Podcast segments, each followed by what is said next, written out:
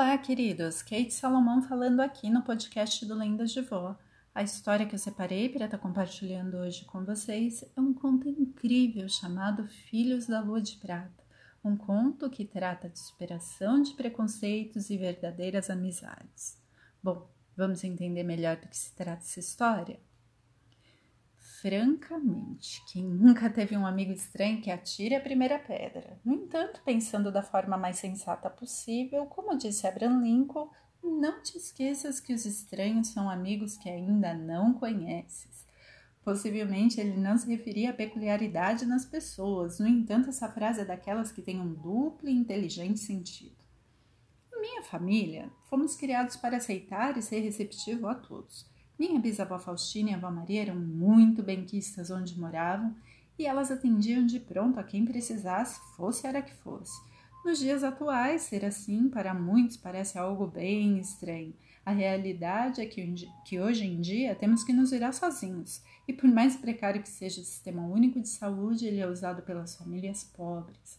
Já na época de nossas avós, o que muitas famílias tinham eram as curandeiras e as benzedeiras cheias de conhecimento popular e boa vontade. Os partos? Ah, os partos. Os partos eram feitos em casa, pelas mães de umbigo. As parteiras, como conhecemos, que sem ganhar nada em troca traziam os bebês ao mundo e acompanhavam as mães e os bebês até que houvesse a cicatrização dos umbigos. Daí vem o nome. Nesse conto, podemos ver o quão fazer partos era algo corriqueiro para elas. No entanto, fazer o parto de um filho da lua, ou melhor, da superlua, como conhecemos, realmente não era para qualquer uma. E a bisavó Faustina entendeu com um coração puro e livre de preconceitos que às vezes não é você que escolhe seus amigos, mas é a vida que os escolhe e dá para você. Apenas imagine, uma mulher grávida nos tempos da vovó sabia quando a hora de parir se aproximava. Elas usavam assim as fases da lua para se orientar. Até aí, sem novidades. Todos sabemos da influência da lua sobre as marés e sobre a mãe d'água, ou seja, a junção da placenta e da água que envolve e protege o feto, que hoje em dia chamamos de líquido amniótico. Com isso em mente, Analise que a questão toda é que um dia de lua de prata não é um dia comum. Pessoas que nascem nesse dia costumam ter dons e ser seres especiais. E para os antigos, como a Avó Maria, eles merecem ser respeitados e principalmente temidos, pois nunca saberemos quem realmente são em sua essência única. Aconteceu que era de madrugada na roça e a alguns poucos quilômetros de onde a bisavó Faustina morava havia um sítio. Lá morava uma família de cinco pessoas, sendo eles um jovem casal, o filho adolescente de 17 anos e duas meninas gêmeas de 6 anos. A esposa da família estava grávida do seu quarto filho e começara a sentir as dores de parto, e seu marido veio chamar a bisavó Faustina. No entanto, ao chegar na porta, o jovem senhor, apesar do calor, estava de blusa grossa e capuz e se recusou a entrar. Como você pode imaginar, elas estranharam o capuz, afinal fazia um calor de 32 graus e esse não era um traje comum na roça. Entretanto, ele estava aflito e com pressa, então elas resolveram deixar esse detalhe para lá e ir logo. Bem, o fato é que aquele dia a lua de prata tomava o céu de Joanópolis com uma beleza surpreendente. Todo o caminho estava iluminado, seu reflexo era maravilhoso. Minha bisavó Faustina e a avó Maria, que na época tinha 16 anos, seguiram apreciando a noite linda e agradável. As duas continuaram estranhando o capuz do jovem senhor, que em momento algum cogitou tirar, mas elas até pensaram que ele estivesse doente. No entanto, devido à pressa e à situação, continuaram a não dizer nada. É verdade que roça é roça e as estradas eram de terra e irregulares, o que fez a carroça passar por um buraco gigante que quase derrubou as duas e que acabou tirando o capuz do homem. Bom, elas de imediato repararam algo bastante diferente nele e ele, percebendo, foi logo dizendo: por favor, não se assustem. Eu juro que não lhes causarei mal algum. Elas não disseram nada. Ele colocou novamente o capuz e seguiu com a carroça. O fato é que ele tinha pele completamente azul. Seus olhos eram azuis claro e, sob o reflexo da lua, ficaram com a íris bem violeta. Ele era um homem bonito, apesar de ser azul. Minha bisavó apertou a mão de minha avó Maria, que ficou em choque, para que a mesma disfarçasse. O rapaz, aos prantos, dizia: Por favor, não nos abandonem. Lisa precisa de sua ajuda, ou ela irá morrer.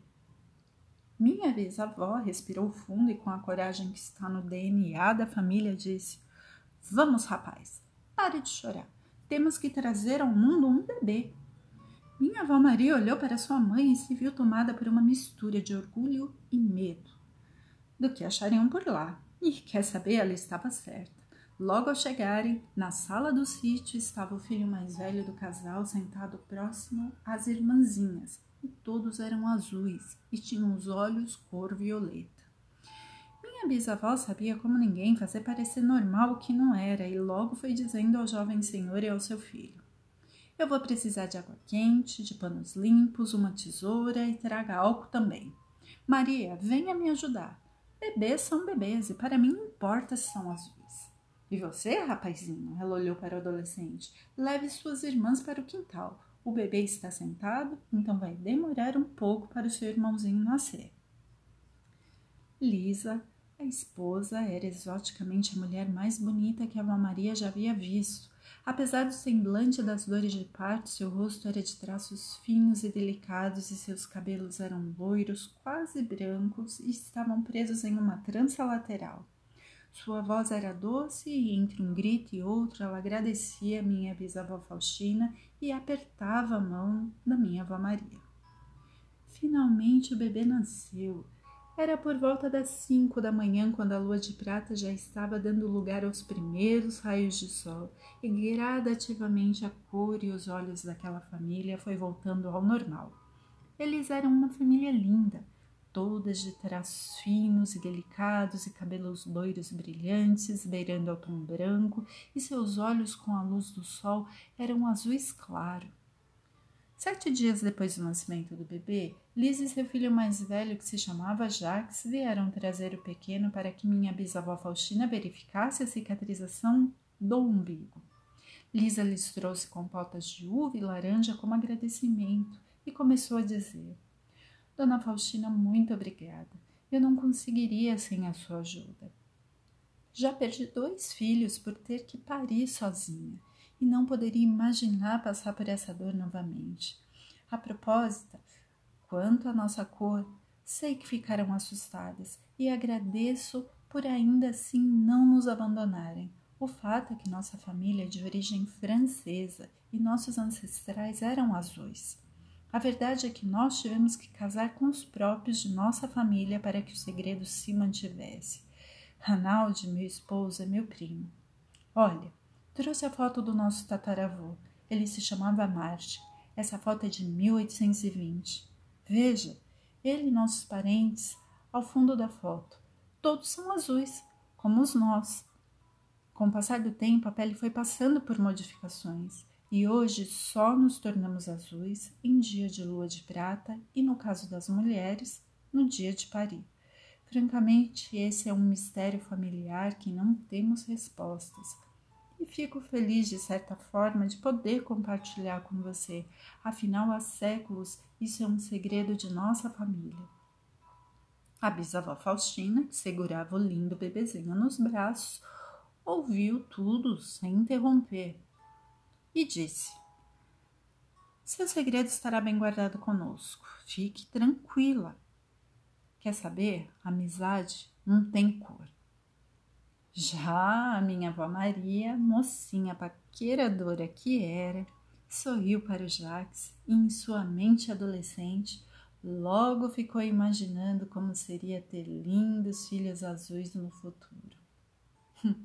Quanto a mim, toda vez que eu penso nessa história, agradeço a criação que tive e o aprendizado que me foi passado, e luto com todas as minhas forças para que meu filho perceba, no meu modo de viver, a liberdade e a alegria de buscar todos os dias ter um coração puro e livre de preconceitos. pronto para receber da vida quantos amigos ela tiver para nos dar, e isso independente de sua cor.